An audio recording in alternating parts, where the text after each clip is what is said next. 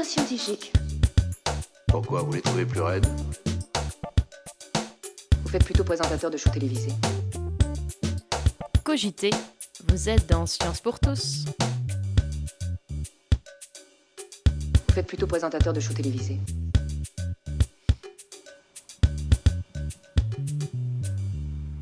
Bonjour à toutes et tous et bienvenue dans Science pour tous. Aujourd'hui, émission spéciale enregistrée dans le cadre de la fête de la science. Donc nous ne sommes pas dans nos douillets studios de Radio Brume, nous sommes sur le campus de Lyon Tech Ladois à la maison du projet. Pourquoi la maison du projet? Parce qu'il y a un grand projet de rénovation des campus qui s'appelle Lyon Cité Campus et qui vient de démarrer sur le campus de la Doua. Si vous le connaissez, c'est un grand espace ouvert et qui va donc subir euh, pendant les années qui viennent quelques transformations. C'est l'occasion pour nous de parler un peu de la ville et de l'avenir de la ville, un sujet qui nous concerne tous car les trois quarts des Français vivent en zone urbaine. C'est un chiffre de l'ADEME, l'Agence de l'environnement et de la maîtrise de l'énergie. Presque un quart du territoire métropolitain est couvert par de la ville. Alors aujourd'hui, nous allons nous intéresser à la ville, essayer de comprendre de quelle matière elle est faite, la matière vivante pour une fois. On ne va pas parler d'infrastructure, on va plutôt parler de vivant et comment elle vit et se développe elle-même, par elle-même peut-être. Nous allons être guidés dans cette réflexion par trois invités. Euh, Mélia Villard, bonjour. Bonjour. Vous êtes une des onze administratrices et administrateurs de la Palace Saône-la-Mine, qui est un éco-acclab situé tout près d'ici à Villeurbanne. Qu'est-ce que c'est un éco-acclab alors, un éco-acclab, donc c'est un mot en trois parties. Euh, éco pour la dimension durable, euh, dans ses aspects les plus larges.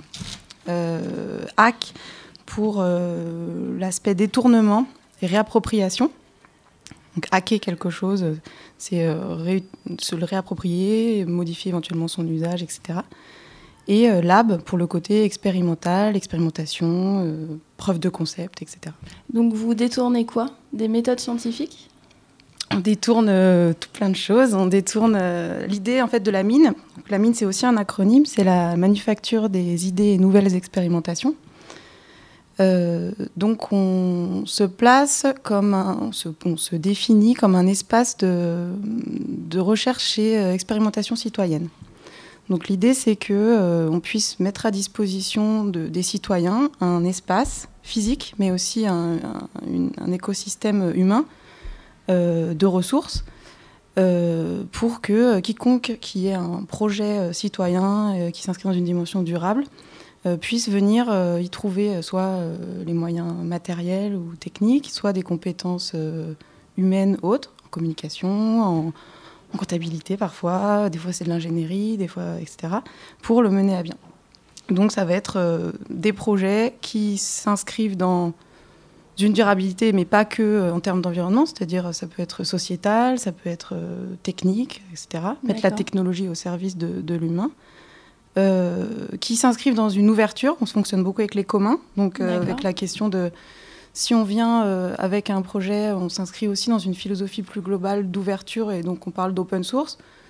Pour que justement chacun, chacune puisse se réapproprier ces connaissances-là qui sont développées euh, au sein de cet espace.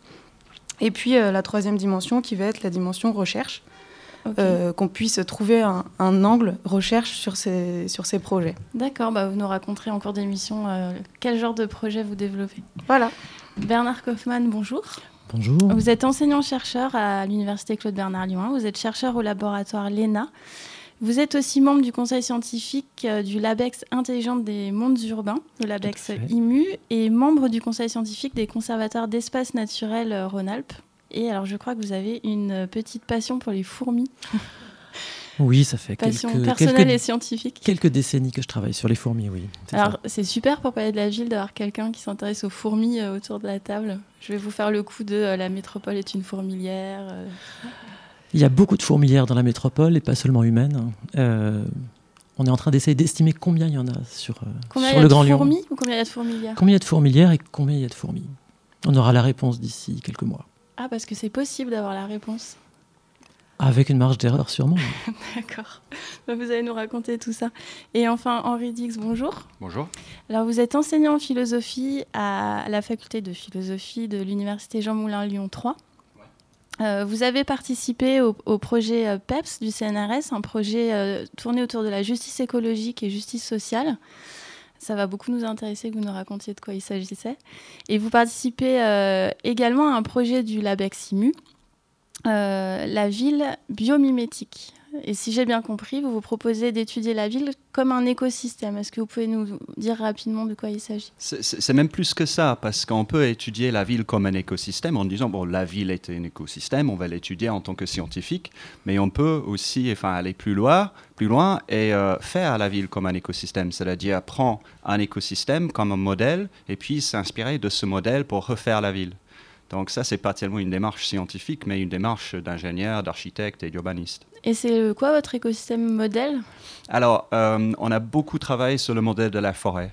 Il y a deux chercheurs, euh, Michael Braungart et William McDonough, qui ont écrit un livre dans lequel ils disent Imaginez un bâtiment comme un arbre et une ville comme une forêt.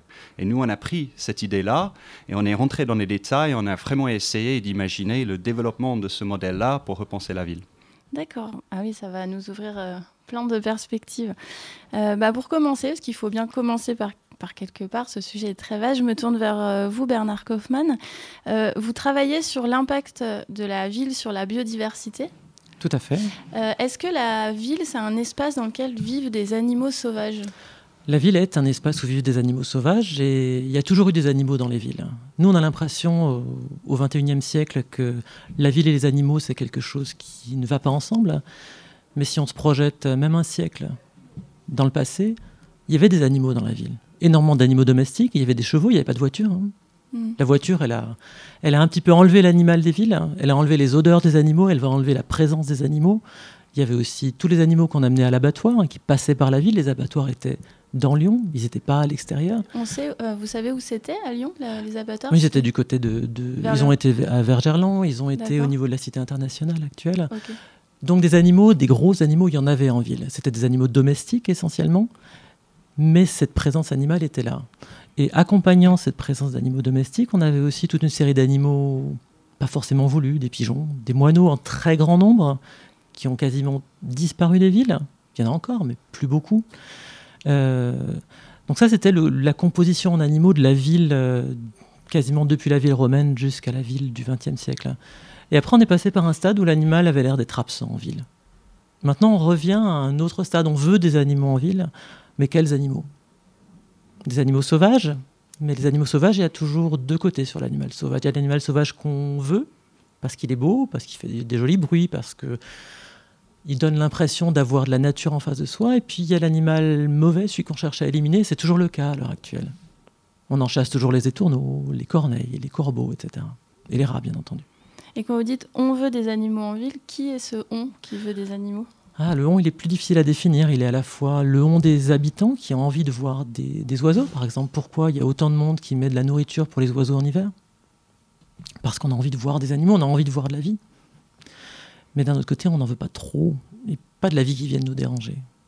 Mhm. Donc moi, mes petites bêtes sur lesquelles on a, on a dit deux mots tout à l'heure, les petites fourmis qui sont là, qui sont présentes en ville, on a des espèces qui sont des spécialistes de la ville qu'on ne trouve qu'en ville. Certaines posent des problèmes, d'autres on les voit peu. Mais quand elles rentrent dans les maisons, tout de suite, on a notre vieux réflexe qui est de comment je m'en débarrasse, comment je les tue. Et ce réflexe-là, on l'a avec tous les animaux qui viennent en ville. Parce que oui, les animaux en ville, c'est aussi un imaginaire de, de maladies. Enfin, les rats qui propageaient les épidémies. Aujourd'hui, les pigeons, ils sont un peu aussi. parfois, on dit que ce sont les rats de, des airs. Enfin, on, voit l'animal aussi comme quelque chose de malsain. C'est aussi parce qu'on a cette idée de la ville propre qui est issue de la civilisation de la voiture. Dès qu'on est sorti de la civilisation du cheval, on est rentré dans la ville propre. Mais cette propreté, elle a un coût aussi, puisque cette propreté, entre guillemets, on la respire. on la respire sous forme de particules fines, sous forme de dioxyde d'azote, etc. c'est une propreté relative. C'est ça. Et du coup, quand on étudie, enfin, quand on commence à penser à la ville comme un écosystème, cette notion qu'elle est habitée par d'autres espèces que les humains, ça, ça s'intègre comment dans la réflexion? C'est une bonne question, parce que si, par exemple, on revient à l'idée d'imaginer un bâtiment comme un arbre, eh ben, ça peut vouloir dire tout simplement qu'on va mettre des panneaux solaires qui, comme les feuilles d'un arbre, captent l'énergie solaire. Mais là, il n'y a pas la vie. Euh, en même temps, ça peut aussi vouloir dire que euh, le bâtiment peut accueillir euh, des animaux de la même manière qu'un arbre.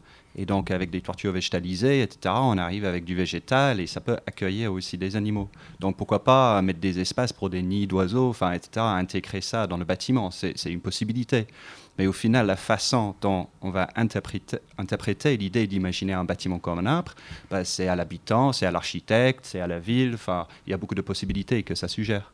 Mais l'idée, c'est mm. quand même qu'il faut maintenant faire des choses volontairement pour que les mm. animaux reviennent.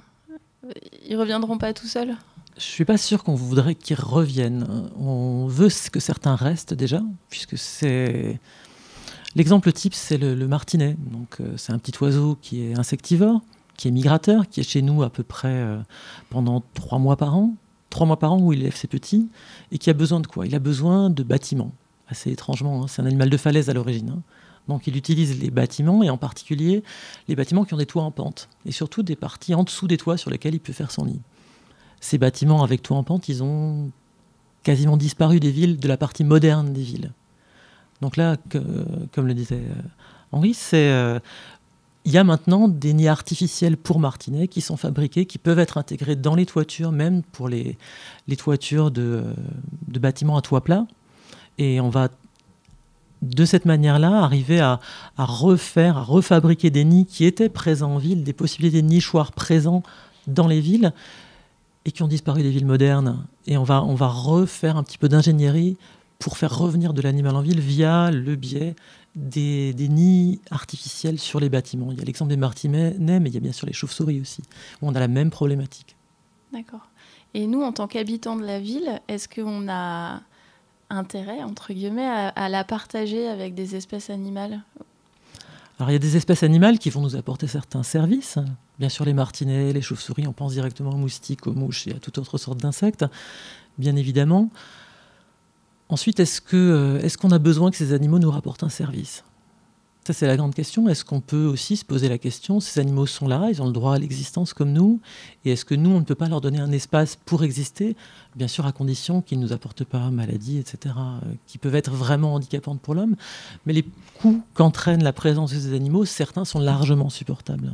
Et donc la question qu'on a à se poser, c'est aussi une question de choix et de choix moral. De choix de société, finalement. Tout à fait. Oui.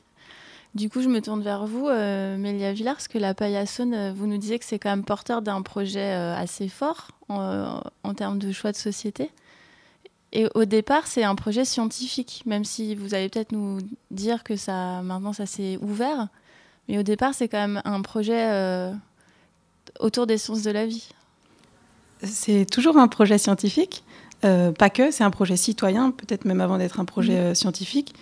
Euh, on parle effectivement de réappropriation de la science. Euh, ça ne veut pas dire qu'on enlève le côté scientifique, c'est plutôt comment on, peut faire de la recherche en dehors des laboratoires, comment on peut euh, amener la méthodologie de recherche aussi aux personnes qui vont venir avec, avec un projet.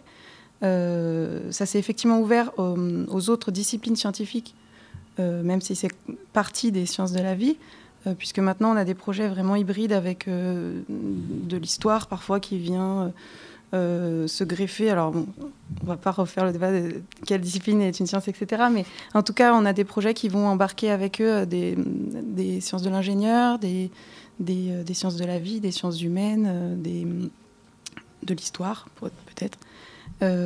mais effectivement, c'est un projet.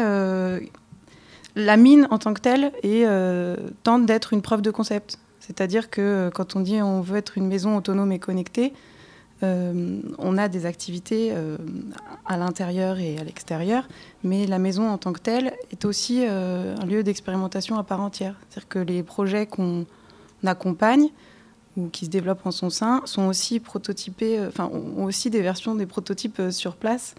Et du coup, l'idée c'est que ce qu'on essaye de voir en plus large, on l'applique aussi en local et humainement aussi même dans notre fonctionnement Excusez-moi, je vous ai Pardon. Vous avez des projets autour de justement l'idée euh, de, par exemple, Bernard Kaufmann citait des, des expérimentations euh, pour faire revenir euh, certaines espèces d'oiseaux. Henri Dix parlait de toits végétalisés. Enfin, vous avez des projets qui tournent autour de cette idée de cohabitation avec.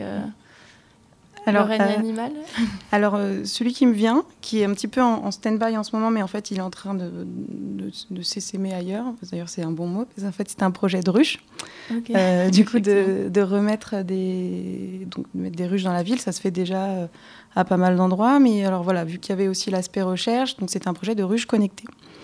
Et c'était essayer de mettre ensemble euh, des apiculteurs, des, chercheurs, des ingénieurs, etc., pour essayer de, en posant euh, des, certaines, euh, j'ai perdu le mot, des, capteurs. capteurs, merci, certains capteurs dans des ruches, essayer d'analyser les allées, les venues, la température, enfin toutes les données qui allaient pouvoir peut-être nous aider à comprendre pourquoi il euh, y en avait moins ou pourquoi euh, elle revenait plus ou moins, à quel moment, Actuellement, on est très préoccupé par euh, la disparition de certaines espèces d'abeilles. Voilà, donc ça c'était un projet par exemple qui en tout cas me fait écho avec ce qu'on disait tout à l'heure.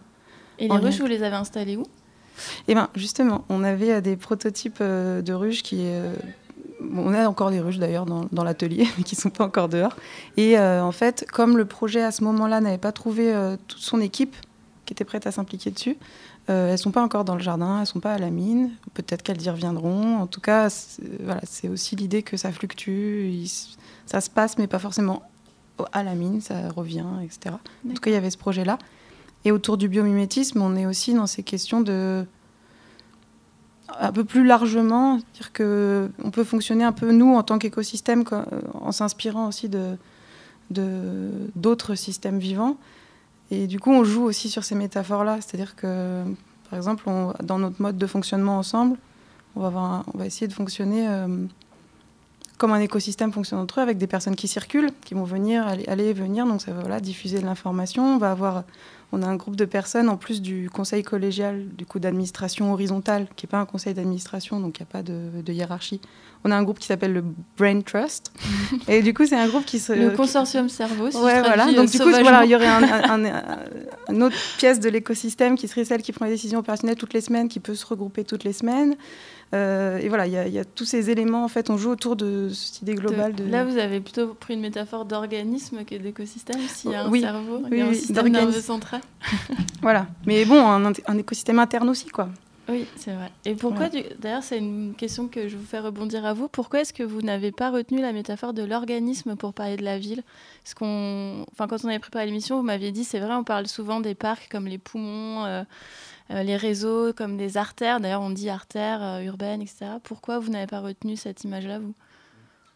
Euh, moi j'étais parti sur l'idée de la ville comme un écosystème et puis j'ai commencé à faire des recherches. Et en fait, lorsqu'on regarde l'histoire de l'urbanisme, mais aussi de la sociologie et de la politique, très très souvent on trouve le modèle ou l'analogie soit du corps humain, soit du corps animal. On le trouve en philosophie politique chez Hobbes et les théoriciens du contrat social, on le trouve en sociologie chez Durkheim, euh, chez euh, Saint-Simon, etc. Et on le trouve aussi en urbanisme. Les architectes de la Renaissance, ils pensaient la ville comme un corps humain. Ils pensaient que le corps humain était la forme parfaite, et donc ils disaient que le marché, c'est le nombril, etc. Et ça, c'est euh, une image qu'on trouve à travers l'histoire. Le vent de Paris de Zola, Victor Hugo, il parlait des intestins, du Léviathan, etc.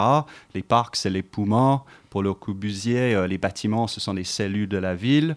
Euh, les artères, ça peut être soit les routes, soit euh, les, conduits d'eau, qui étaient souvent pensés même à l'origine comme des artères et des veines. Et ce que on essaie de montrer dans nos recherches, c'est que c'est problématique ce modèle ou analogie de, l'organisme parce qu'il y a un changement important d'échelle. C'est-à-dire que euh, si on imagine un être humain, mais élargi à la taille d'une ville, et un être humain, d'un point de vue écologique, c'est un consommateur, eh ben, ça donne des villes qui sont juste des systèmes de consommation, qui produisent pas, qui produisent des choses produites ailleurs, qui consomment la planète, qui renvoient des déchets ailleurs au lieu de les traiter sur place. Et donc l'idée de penser la ville comme un écosystème, c'est le passage euh, à une économie circulaire, c'est le passage à une ville qui n'est pas réduite à la consommation. On peut produire aussi de l'énergie, de quoi manger, euh, de l'eau purifiée, etc. Euh, donc c'est vraiment un autre modèle et, je pense que le modèle de l'organisme est un peu dangereux et je pense qu'il y a beaucoup de gens qui découvrent aujourd'hui le biomimétisme et ils se lancent à droite à gauche, pourquoi pas imaginer la ville comme une termitière, un organisme, ouais, etc.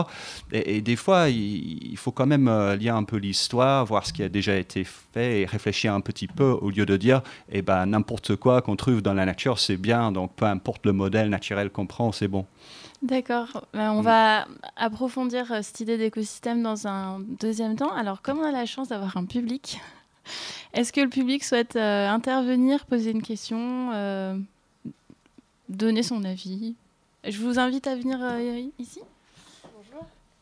alors, moi, j'avais une question parce que vous parlez des animaux, mais du coup, un petit peu bah, les plantes dans tout ça vous, parlez de refaire venir les animaux, mais est-ce que comment faire revenir aussi euh, toute la notion d'agriculture en fait dans la ville? C'était aussi une question un petit peu par rapport à, la permaculture aussi, un grand, euh, un grand sujet actuel sur euh, bah, la, nourriture en ville par rapport aux plantes. Alors, donc là, il y, a deux niveaux à la question. Hein. Il y a le niveau du végétal en ville qui, lui, revient. On voit qu'on fait plus d'espaces verts maintenant, un peu mieux réfléchis qu'on les faisait il y a 30 ans. Que les villes essayent de construire des réseaux d'espaces verts, de faire des, trames vertes, des trames bleues. Donc tout ça, c'est en route et on est en train d'essayer de commencer à analyser comment tout ça se passe. Hein, il y a des projets dont, un auquel je participe qui, qui a pour objectif de cartographier l'évolution du végétal dans la limite de la métropole de Lyon, par exemple, pour essayer de comprendre les dynamiques euh, dans, la, dans la métropole, sachant que les dynamiques, elles ne sont pas pareilles partout dans la métropole. Il y a des différences de géographie, il y a des différences politiques, il y a des différences de richesse entre les différentes communes qui composent la métropole et qui ont un impact sur la façon dont le végétal a été conçu au cours des 50 ou 70 dernières années. Donc ça, c'est sur la partie strictement végétale qui peut être... On a un petit peu de forêt qui reste, dans les monts d'or, il y a des, espaces naturels qui restent, donc ça, c'est des choses qui sont à, forte valeur dite patrimoniale. On a de vrais espaces verts avec une forte présence humaine aussi, qui sont importants aussi pour le bien-être des gens. Et après, il y a la question de la production de la nourriture en ville. Est-ce que les villes sont là pour produire de la nourriture? Est-ce qu'on gagne vraiment de la place et de l'énergie en produisant la nourriture en ville? Qu'est-ce qu'on consomme comme énergie en faisant de la permaculture? Qu'est-ce qu'on consomme comme eau en faisant de la permaculture? C'est ça les questions qu'il faut se poser. Est-ce qu'on est efficace à produire de la nourriture en ville avec les moyens actuels? Est-ce que c'est pas plus efficace de faire de l'agriculture un peu plus extensive dans les bordures des villes, là où se trouvent des terres agricoles qui peuvent, euh, si on les pousse pas trop, donner des rendements à très long terme qui seront largement supérieurs à ce qu'on va pouvoir faire en ville, avec un apport énergétique bien moindre? Donc tout ça, c'est des questions, il faut peser le pour et le contre pour chacun des cas et pour chacun des essais. Euh, c'est vrai, si je peux me permettre d'intervenir, euh, à Lyon, mais c'est vrai aussi euh, en France en général, les villes ont tendance à être plus densément peuplées en couronne qu'en centre-ville. et du coup, il y a la question aussi du périurbain et de la place qu'on laisse aux terres agricoles à, proximité des villes parce qu'elles sont grignotées par l'espace commercial, du, bâti. Donc ça, c'est ce qu'on appelle le mitage, hein, le, mitage urbain qui va, qui va manger à la fois de l'agricole et des espaces naturels, même si essentiellement le poids de l'urbanisation actuelle en France est subi par les espaces agricoles. Les meilleurs espaces agricoles en général, qui sont proches des villes, c'est pour ça que les villes ont été placées là, hein. c'est parce qu'il y avait des espaces agricoles de qualité à proximité, et ces espaces agricoles, effectivement, sont dévorés par l'urbanisation, mais il n'y a, pas de fatalité. Euh, le Grand Lyon, par exemple, essaye de protéger les espaces agricoles euh, de, de ce mitage en évitant d'aller prendre sur les espaces agricoles et en essayant de densifier justement les centres qui sont les plus denses. Hein. Le centre de Lyon, il est beaucoup plus dense que la périphérie. Hein. Lyon, on est sur une ville qui essentiellement, si on regarde les densités, elles sont maximales au centre-ville, elles vont décroissant au fur et à mesure qu'on s'éloigne du centre. Hein. Donc ça, ça change pas. Sauf qu'on a en étoile autour de Lyon d'autres agglomérations qui grandissent, qui poussent. Euh, on a Vienne au sud, on peut avoir Bourgoin, etc., euh, vers l'est, qui, elles, vont imposer effectivement un rythme d'urbanisation très rapide parce que les terrains sont pas chers, etc., et qui vont prendre sur l'agricole. Mais il n'y a pas de fatalité. Une grande métropole comme Lyon a les moyens de lutter contre la perte des terres agricoles. merci. Vous avez la réponse à votre question? Oui, merci. Merci beaucoup. Est-ce que quelqu'un d'autre souhaite euh, intervenir ou poser une question? Bonjour. Bonjour. Je voudrais revenir sur cette sur ces deux exemples des abeilles en ville, du martinet en, en ville, à, qui on propose un habitat euh, qui qui, qui, le, qui, vient pas de lui, si je comprends bien. À quel niveau s'arrête la domestication là? C'est, on est, n'est-on pas dans, pour le coup dans le retour à l'ère du cheval c'est quoi l'air du cheval L'air des animaux domestiques en ville. Ah, pardon. Bah, pour l'abeille, clairement, c'est un animal domestique. D'accord? Et c'est un animal domestique euh, qui est très à la mode à l'heure actuelle. On essaie de mettre des ruches un petit peu partout. Et il faut faire un petit peu attention avec les abeilles, puisqu'elles entrent en compétition avec les abeilles sauvages. Hein, c'est avec nos 1000 espèces d'abeilles sauvages en France, qui parfois sont un petit peu handicapées par cette, par cette compétition avec l'abeille domestique. Non, il, faut, faut, tout faire en, de façon mesurée. C'est-à-dire une ruche euh, sur, euh, sur une commune, ça n'a pas un impact sur les abeilles sauvages. Sans ruche, oui, ça en aura. Alors pour le martinet, est-ce qu'on domestique vraiment?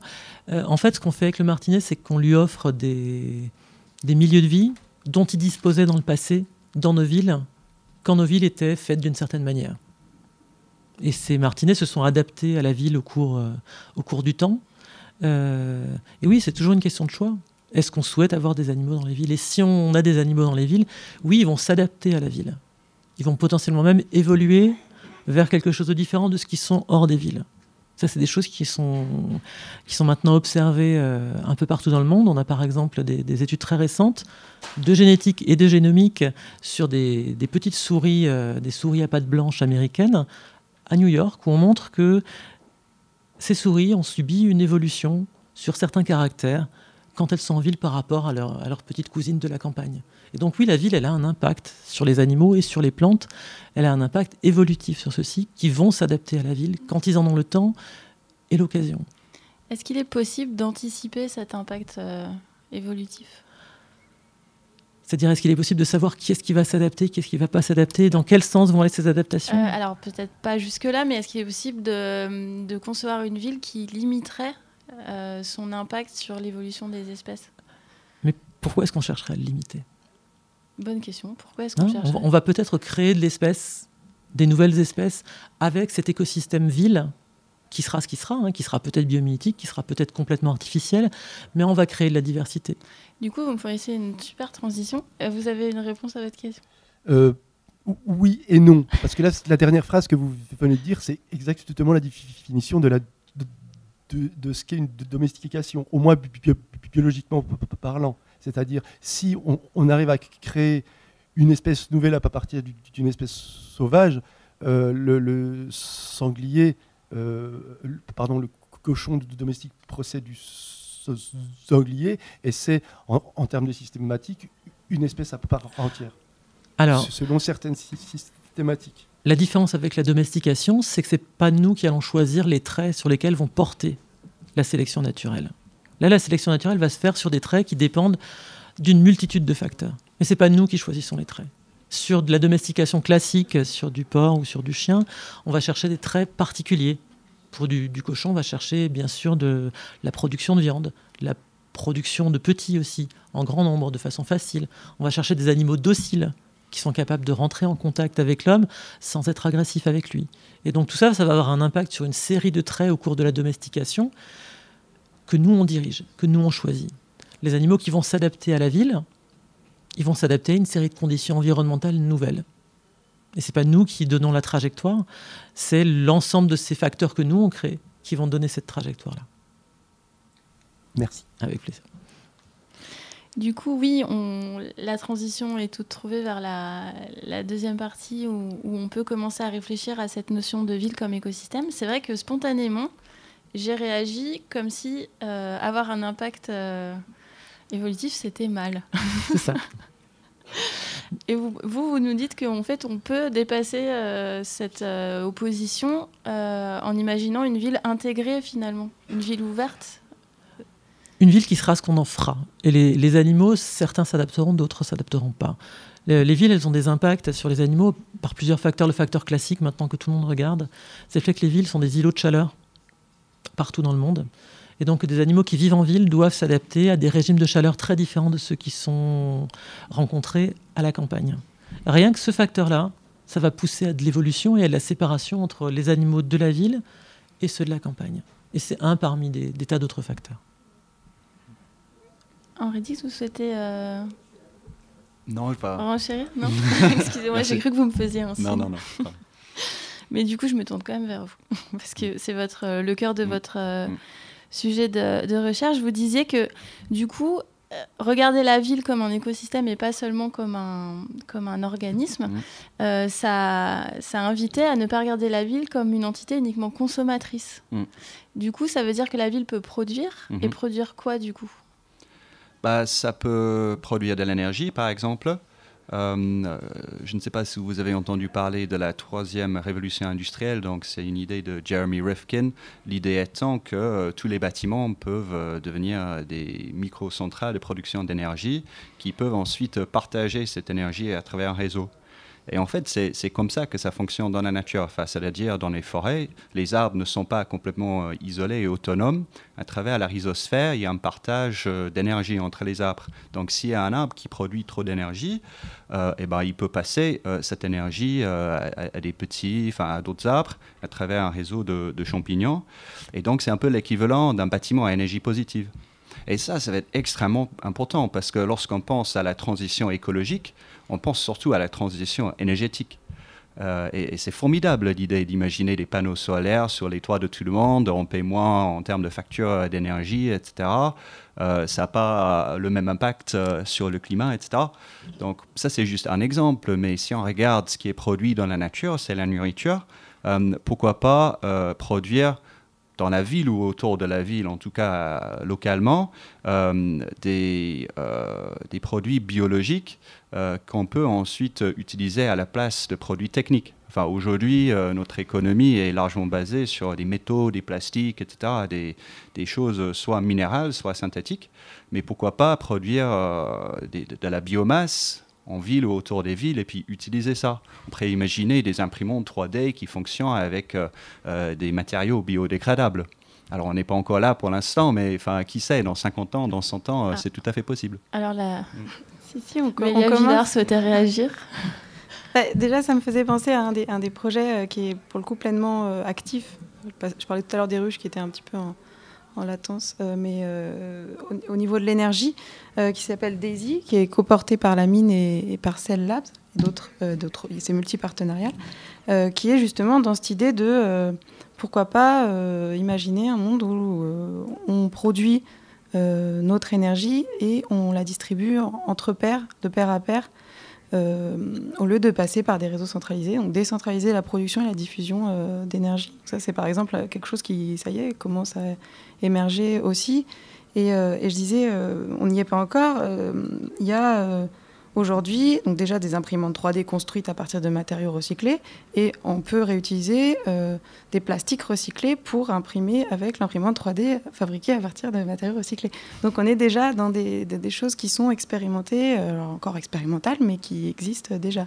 Et sur euh, hum, les réseaux d'énergie décentralisés, à votre connaissance, c'est mis en place déjà, ou s'il y a des tests qui sont faits? C'est en, plein, en, plein, en pleine période d'expérimentation.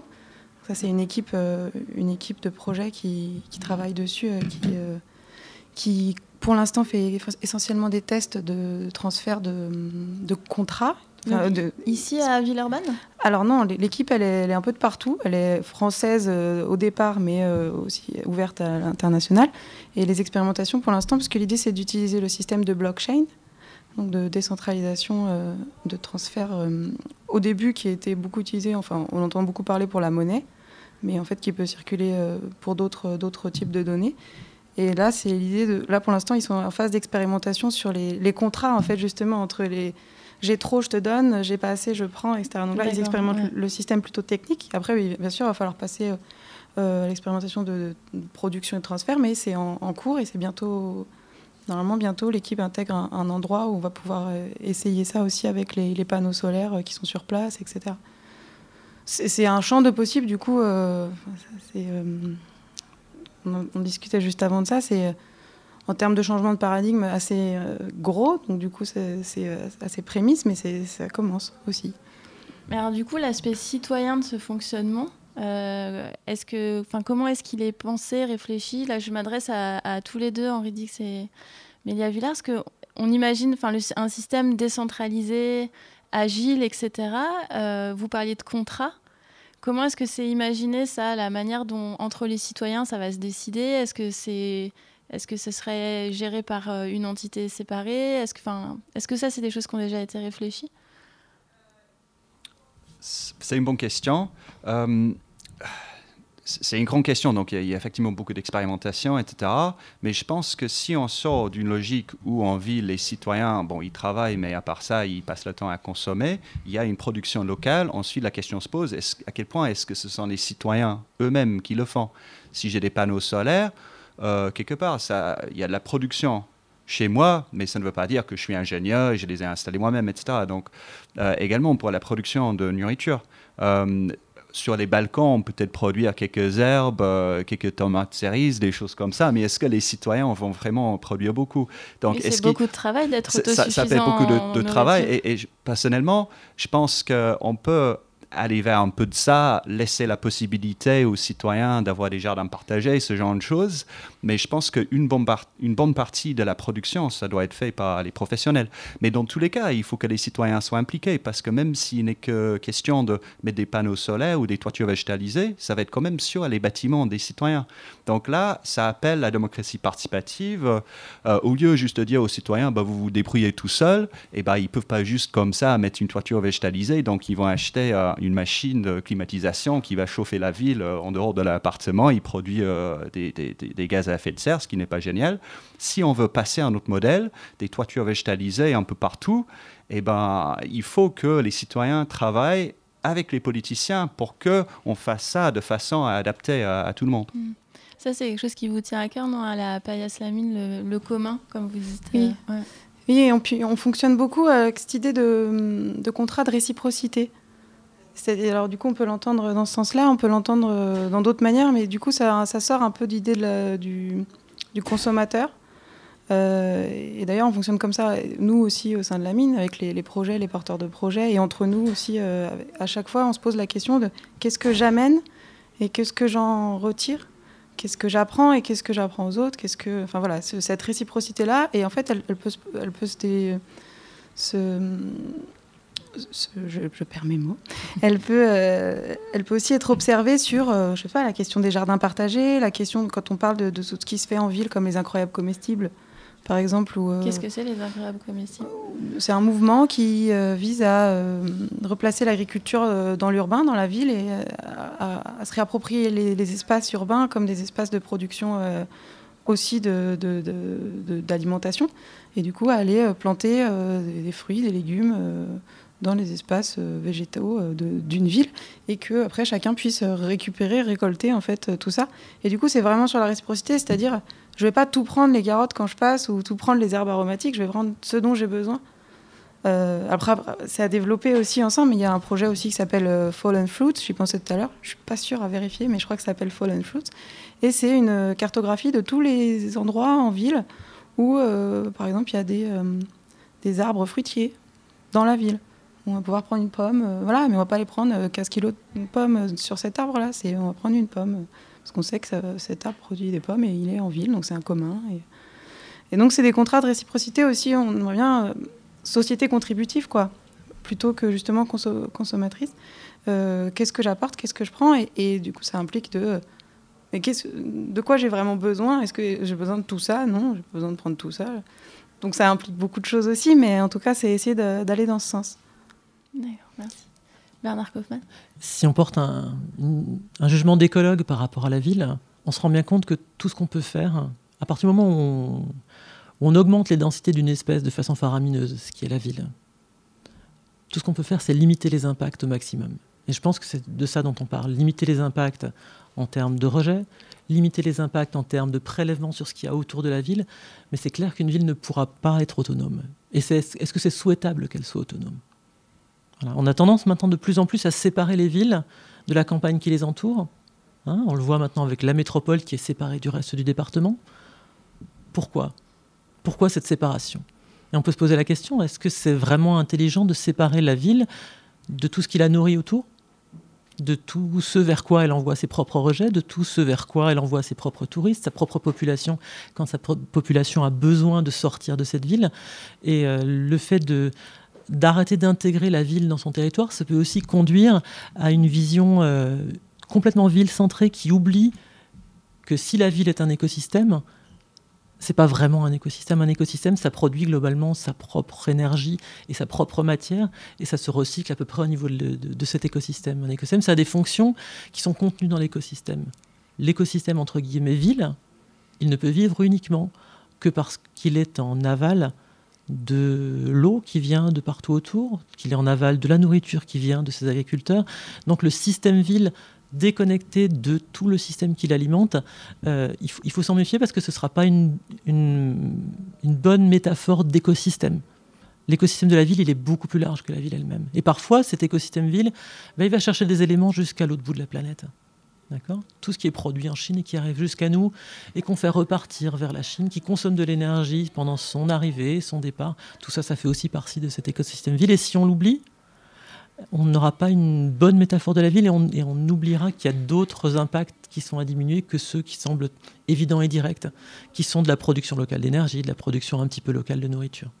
donc ça, c'est, il faut avoir une vision globale d'écosystème sur la ville. Mais ouais, et j'allais dire, mais pour autant, il y a aussi, il me semble, des écosystèmes dans les écosystèmes. Et, mais bien sûr qu'il faut le penser en, global, et ça n'empêche pas d'articuler justement ce local et, ce global en permanence. Et, penser des systèmes d'autonomie euh, très localement, évidemment, les passages à l'échelle ne sont pas euh, facilement réalisables. Pour autant, ça peut donner à voir des, ces petites preuves de concept mmh. aussi. Ah non, mais limiter les impacts, pour moi, c'est extrêmement important. C'est même les enjeux du siècle qui vient, ça va être de limiter les impacts au maximum.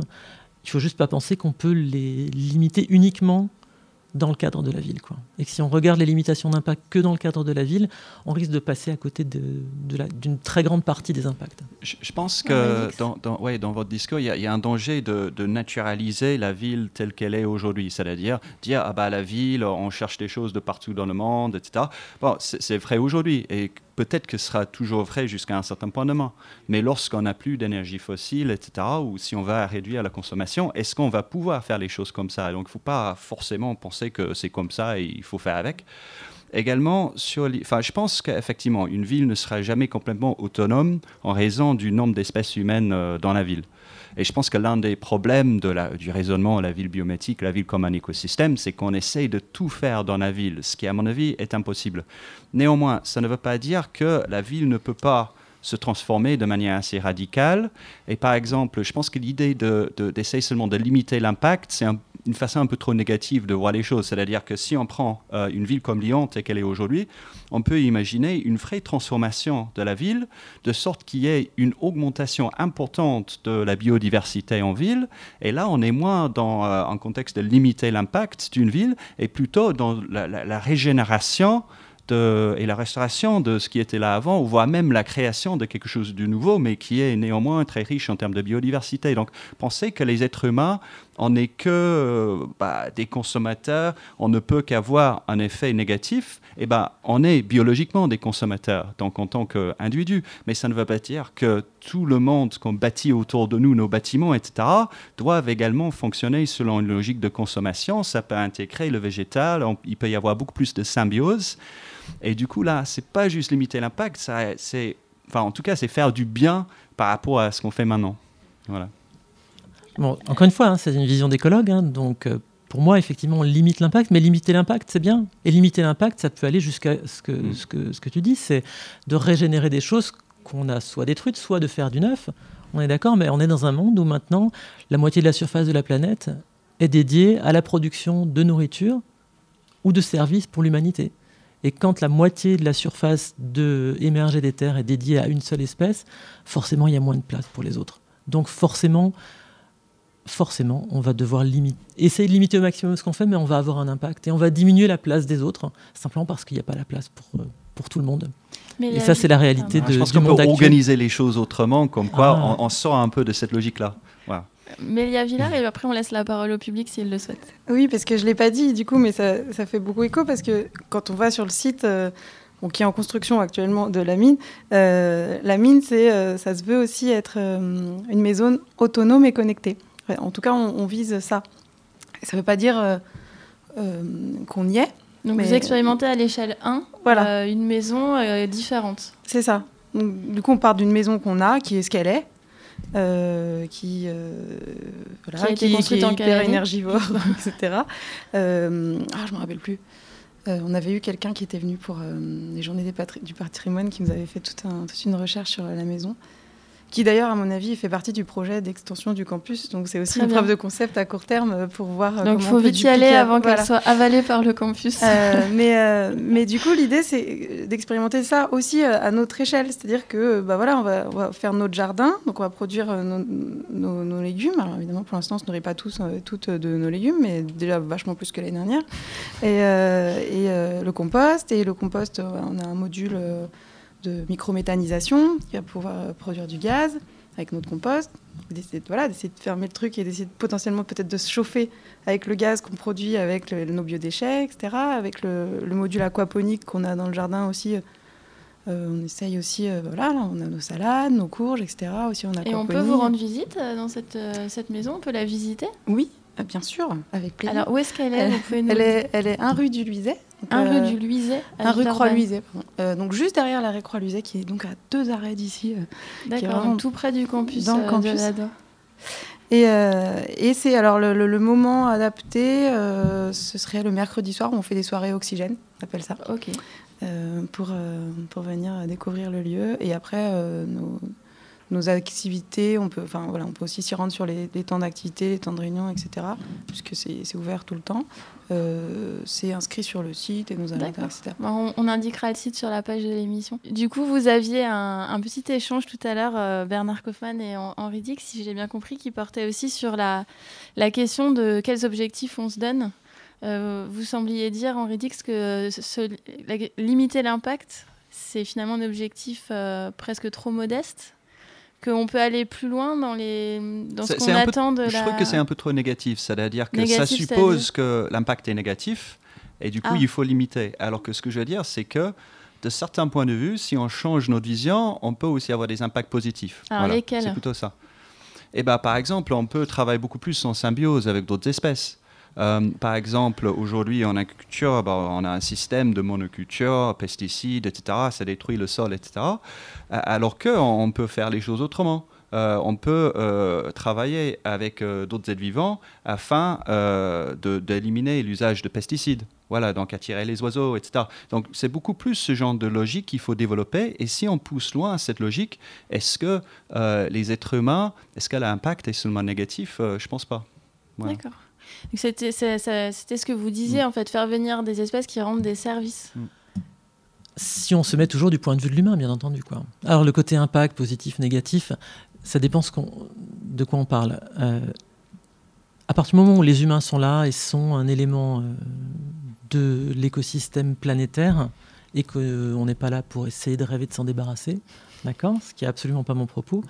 Euh, ça veut dire que ces êtres humains, ils sont nombreux, on ne va pas en diminuer le nombre, ils vont avoir un impact sur toutes les autres espèces et sur la biosphère. Et quand je parle de limiter les impacts, c'est limiter les impacts sur les autres espèces, sur les autres, euh, sur tout le, reste de, cet écosystème. Alors, est-ce qu'on peut avoir des impacts positifs? On peut avoir des impacts positifs par rapport aux pratiques qu'on a eues dans le passé.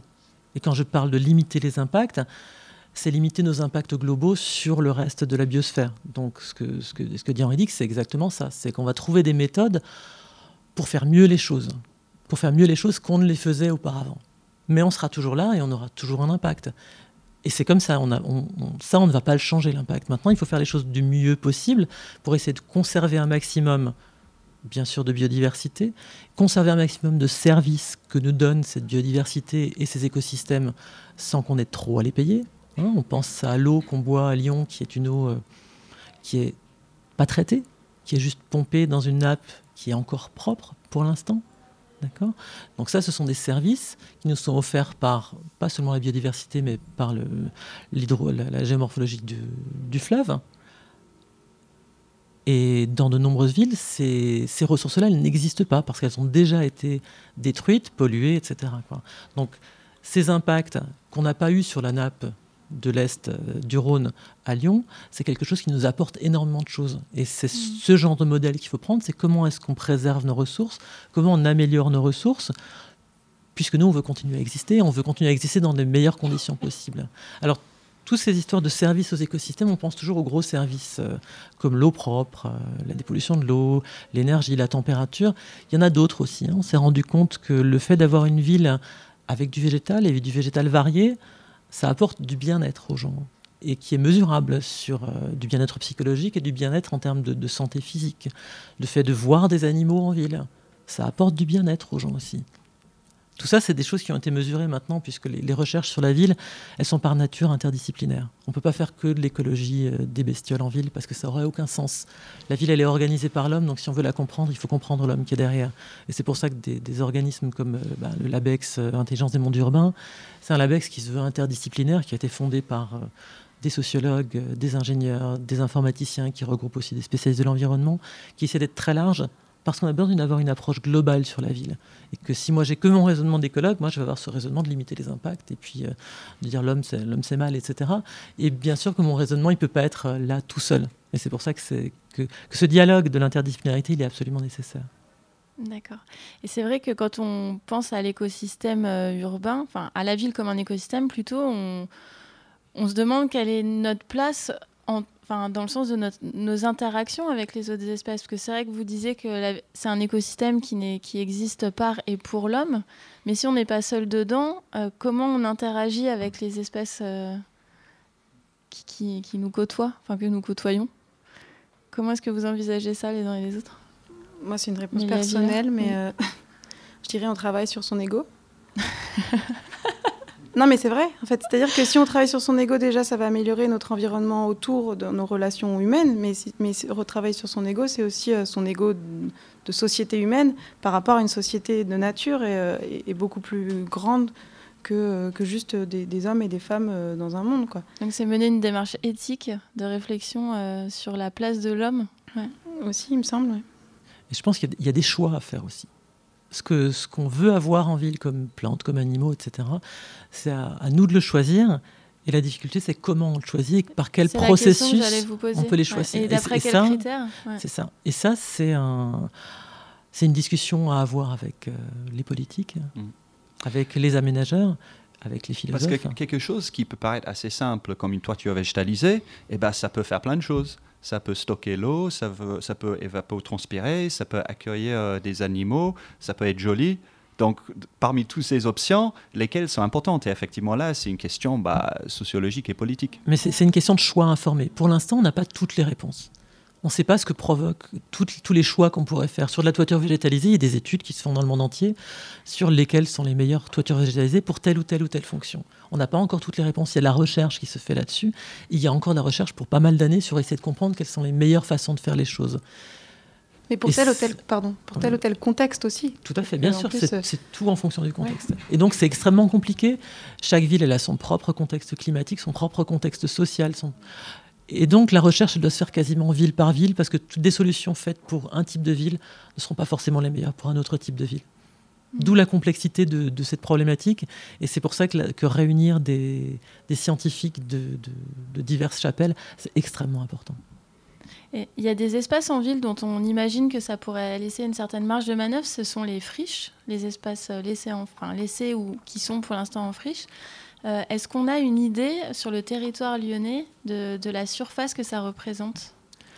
A priori, on n'a aucune idée de la surface que ça représente. Il y a probablement quelques chiffres à avoir euh, du côté du Grand Lyon, mais en, tant que friche pure, la définition est difficile, puisqu'on a à la fois des friches agricoles et des friches industrielles. Et sur une friche industrielle, typiquement, on va avoir du bâtiment, on va avoir de l'espace qui avait été enrobé, donc avec euh, du goudron, du gravier, etc. Et on va avoir de l'espace, de l'espace enherbé ou même avec des arbres parfois. Donc là-dedans, tout ça, ce sont des friches. Alors en Angleterre, c'est un, contexte très important. Ils appellent ça les euh, brownfield, brownside, quelque chose de, ce type, pour dire que c'est quelque chose de différent, avec une histoire différente, avec une biodiversité différente. Euh, ils en sont à se poser la question depuis des années maintenant de qu'est-ce qu'on fait de ces espaces de friches industrielles. Il y a des espèces animales qui s'y sont mhm. euh, habituées, comme le, rouge-queue à tête noire, par exemple, euh, qui est une espèce protégée en Angleterre. Et donc qui occupe ces sites de friches industrielles dont on veut faire quelque chose, dont on veut, on veut les récupérer pour faire des bâtiments, pour faire quelque chose de neuf, pour faire de la ville. Et souvent, on est bloqué sur qu'est-ce qu'on va faire de ces friches. Est-ce qu'on conserve? Est-ce qu'on élimine? Est-ce qu'on transforme? Est-ce qu'on conserve un peu? Donc les solutions habituellement trouvées en Angleterre, c'est d'en conserver une partie pour garder les espèces qui se sont habituées à ces friches et de, redévelopper le reste ou transformer le reste en jardin. D'accord.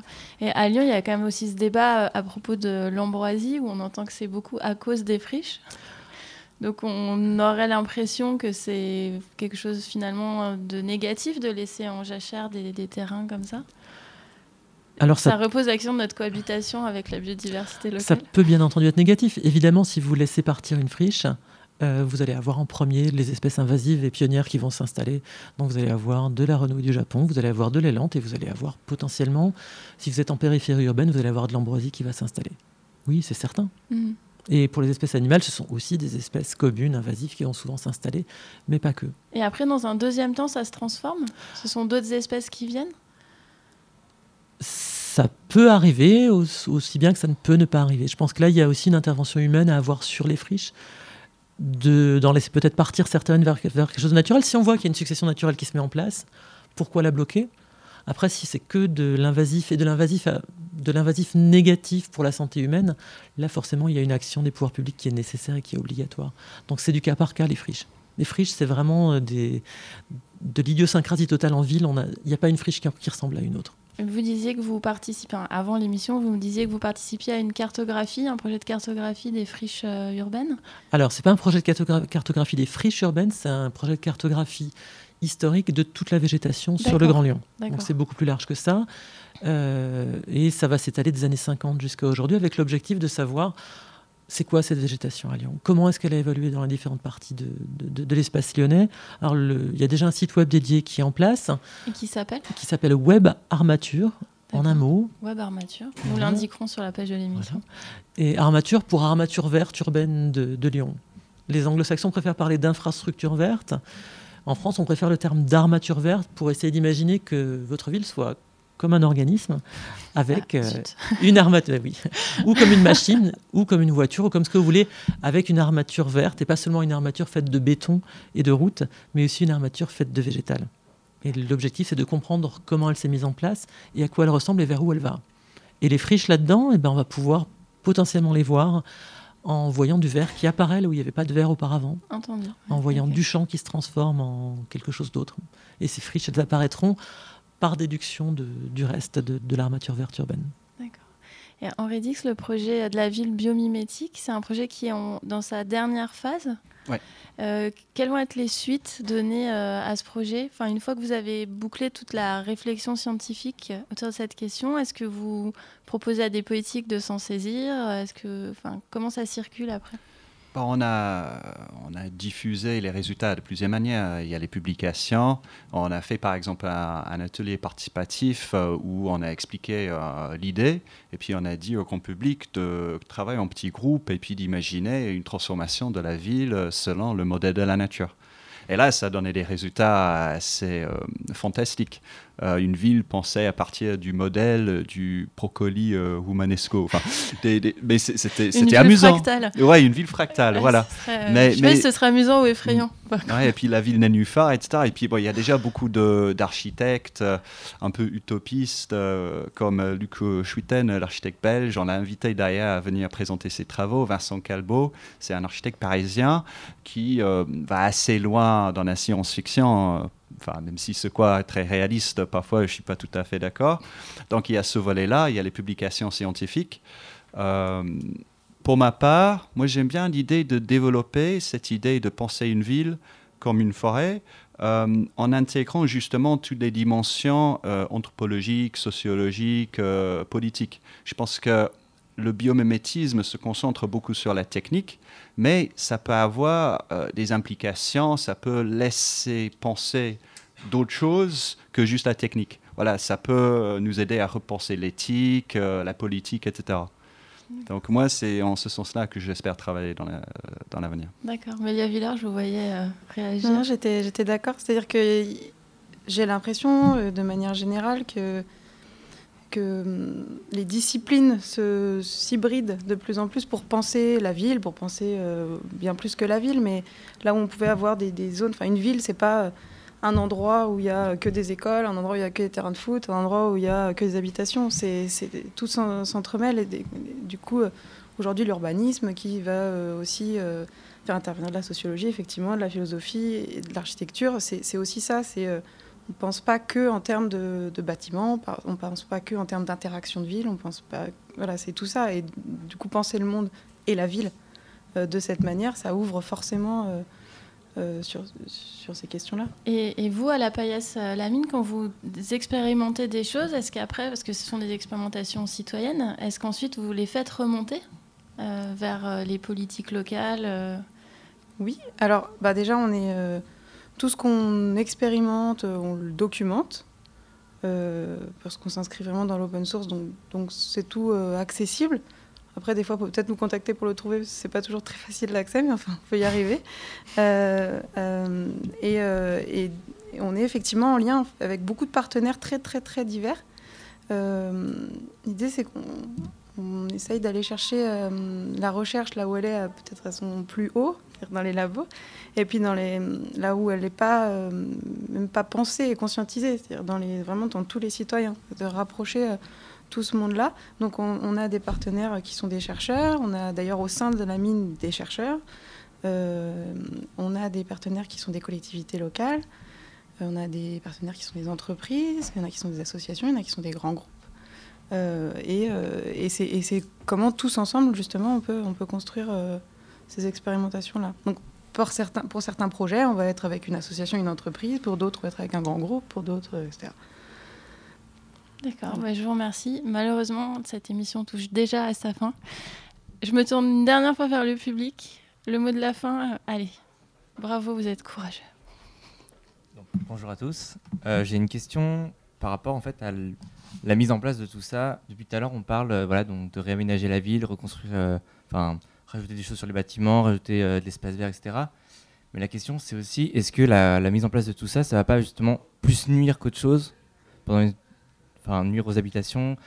Par exemple, on peut pas juste raser la ville et puis remettre une belle ville euh, à côté. Il y a des bâtiments qui sont là, il y a des canalisations, d'infrastructures qui sont déjà présentes, qui posent parfois problème, parfois pas tant que ça, mais qui vont devoir être euh, aménagées. Ici, sur le campus de la on est en plein dans les travaux il y, a, y a de la terre partout, les sols sont retournés, etc. Quel impact en fait sur les écosystèmes? Même si l'objectif derrière il est, il est bon, le cheminement l'est-il aussi? Alors, pour les cheminements sur des travaux type, euh, type ce qui se passe sur le campus à l'heure actuelle, hein, où j'ai eu euh, l'occasion de, de participer à la procédure de choix de, de, des travaux qui vont avoir lieu. Euh, un des objectifs qui avait été fixé par l'Université de Lyon au départ pour les travaux sur le campus, c'est de limiter les impacts. Hein. De limiter les impacts de pas enlever des arbres déjà présents, par exemple, et de limiter les, impacts au maximum, que ce soit euh, sur les animaux, sur les, bien sûr, sur tous les gens qui habitent dans le campus, qui vivent dans le campus, les étudiants, les enseignants, les chercheurs, les techniciens, etc. Et je pense que euh, cette idée de limiter les impacts, elle est maintenant pensée aussi au moment des travaux. Et ça, c'est vraiment un changement de, conception des travaux qui date de ces 10 à 15 dernières années. Et je pense que c'est difficile à, voir la différence entre des travaux bien faits et des travaux mal faits, puisqu'on a, on peut pas comparer. Mais euh, en tout cas, maintenant, la, préservation autant que possible de l'existant, elle, est, réfléchie euh, avant de faire des travaux. Donc pour ça, je pense qu'il y a cette inquiétude sur le déroulé avant d'arriver à une ville meilleure oui, c'est une interrogation qu'il faut avoir, mais qui est pensée déjà. Mais je pense que les, citoyens doivent être vigilants de toute manière sur toutes les étapes qui, mènent à une amélioration. Parce qu'effectivement, on peut aussi, euh, euh, en essayant d'améliorer, empirer les choses en enlevant certains éléments qui étaient positifs, mais qui semblent un peu vieux, désuets, mais c'est pas parce que c'est vieux que c'est pas bien. Mais ça, c'est les, citoyens aussi qui doivent avoir leur, leur propre impact là-dessus. Et ce que je veux dire aussi, juste un, si on posait la question aux autres habitants de la ville qui ne sont pas humains sur euh, quel type d'écosystème ils habitent en vrai dans la ville, ben, quand on leur pose la question, alors on ne peut pas leur poser la question directement, eux ils peuvent voter qu'avec leurs pieds, leurs ailes euh, ou leurs pattes, euh, ben, globalement une ville pour eux c'est une forêt. C'est déjà le cas, la plupart des oiseaux, des animaux sont des animaux plutôt forestiers, ou alors la ville c'est une falaise, un ensemble de falaises et d'éléments de cailloux, et donc on a une imbrication entre de la forêt, de la falaise et quelques espaces ouverts, quelques prairies, qui se, qui se niche au milieu de tout ça. Donc la ville, potentiellement, ce sera un écosystème complexe avec différents types d'habitats et ce sera un vrai paysage urbain et pas seulement un écosystème avec une seule, un seul type d'habitat, une seule occupation du sol, même si cette occupation du sol, elle est faite par des bâtiments. Donc on ouvre, euh, on termine avec cette belle ouverture sur la ville comme un paysage. Merci beaucoup euh, Henri Dix, Mélia Villard et Bernard Kaufmann et merci à vous d'avoir été avec nous. Euh, le mois prochain dans Sciences pour tous, nous rencontrerons des médecins qui soignent des patients plutôt que des maladies. À très bientôt. C'est drôle. C'est drôle, vous n'avez rien d'un scientifique. Pourquoi vous les trouvez plus raides? Vous faites plutôt présentateur de show télévisé. Cogitez, vous êtes dans Sciences pour tous. Vous faites plutôt présentateur de show télévisé.